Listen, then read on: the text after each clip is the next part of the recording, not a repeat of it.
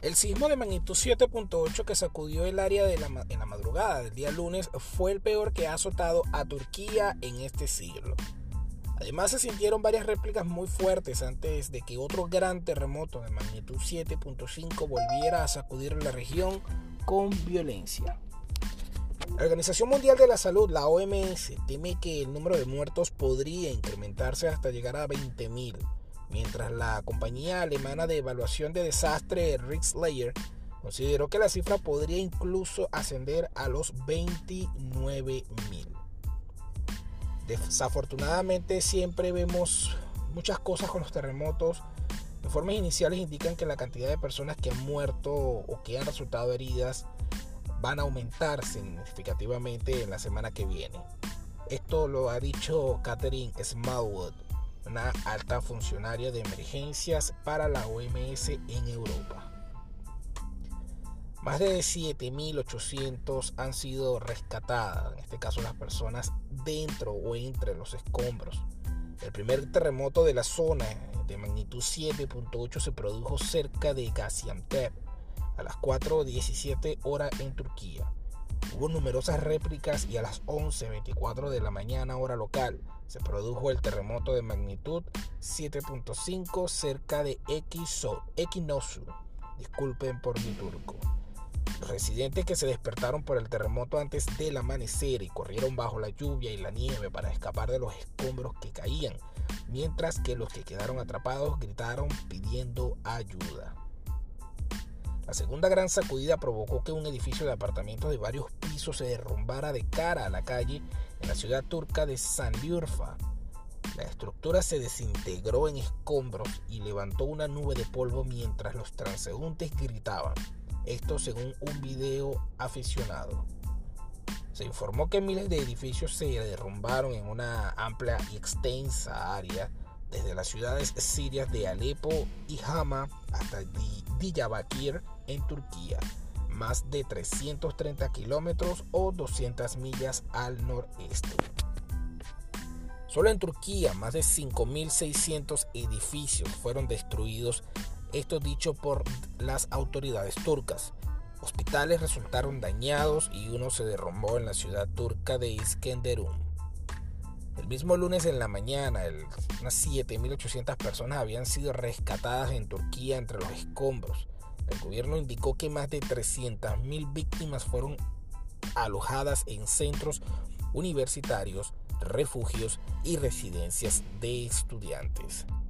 Unas 25.000 personas, entre los que se encuentran soldados, se sumaron a las labores de rescate según Orhan Tartar, un alto funcionario de la Agencia Nacional de Emergencias, mientras comienza a llegar la ayuda que han ofrecido docenas de países. Después de que cayó la noche, los trabajadores seguían cortando losas y sacando cuerpos mientras las familias desesperadas esperaban noticias sobre sus seres queridos atrapados y se encontraban a la intemperie por miedo a más réplicas.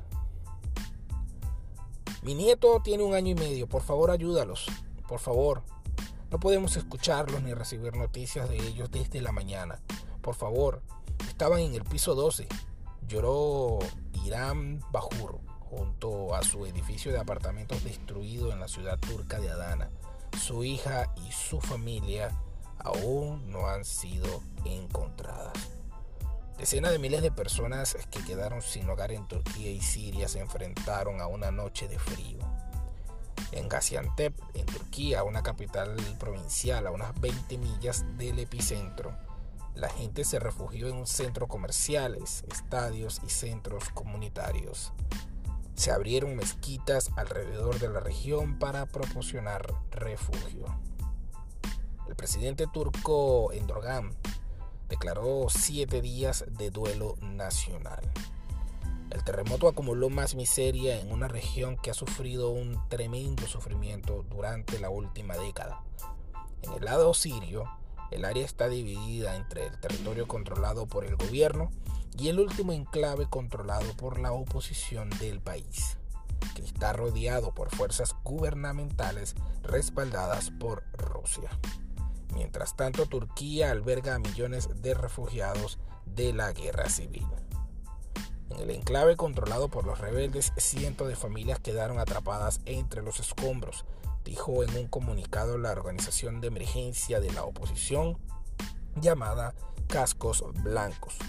El área está llena de unos 4 millones de personas desplazadas de otras partes del país por la guerra.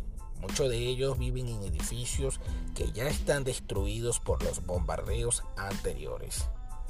Las instalaciones de salud sobrecargadas se llenaron rápidamente de heridos, dijeron los rescatistas. Otros tuvieron que ser vaciados, incluso un hospital de maternidad según la organización médica SAMS. Temperaturas extremadamente frías podrían reducir el tiempo que tienen los rescatistas para salvar a los sobrevivientes atrapados, dijo a la AP Stephen Goldberg, experto en peligros naturales de la Universidad Nottingham. La dificultad de trabajar en áreas acosadas por la guerra civil complicaría aún más los esfuerzos de rescate.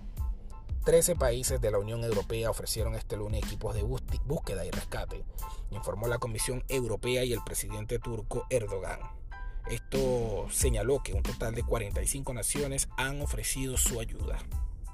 En varias de las 10 provincias turcas más afectadas se han producido cortes de gas y electricidad y en algunos embalses han aparecido grietas, aunque las autoridades afirman que aún no hay daños estructurales.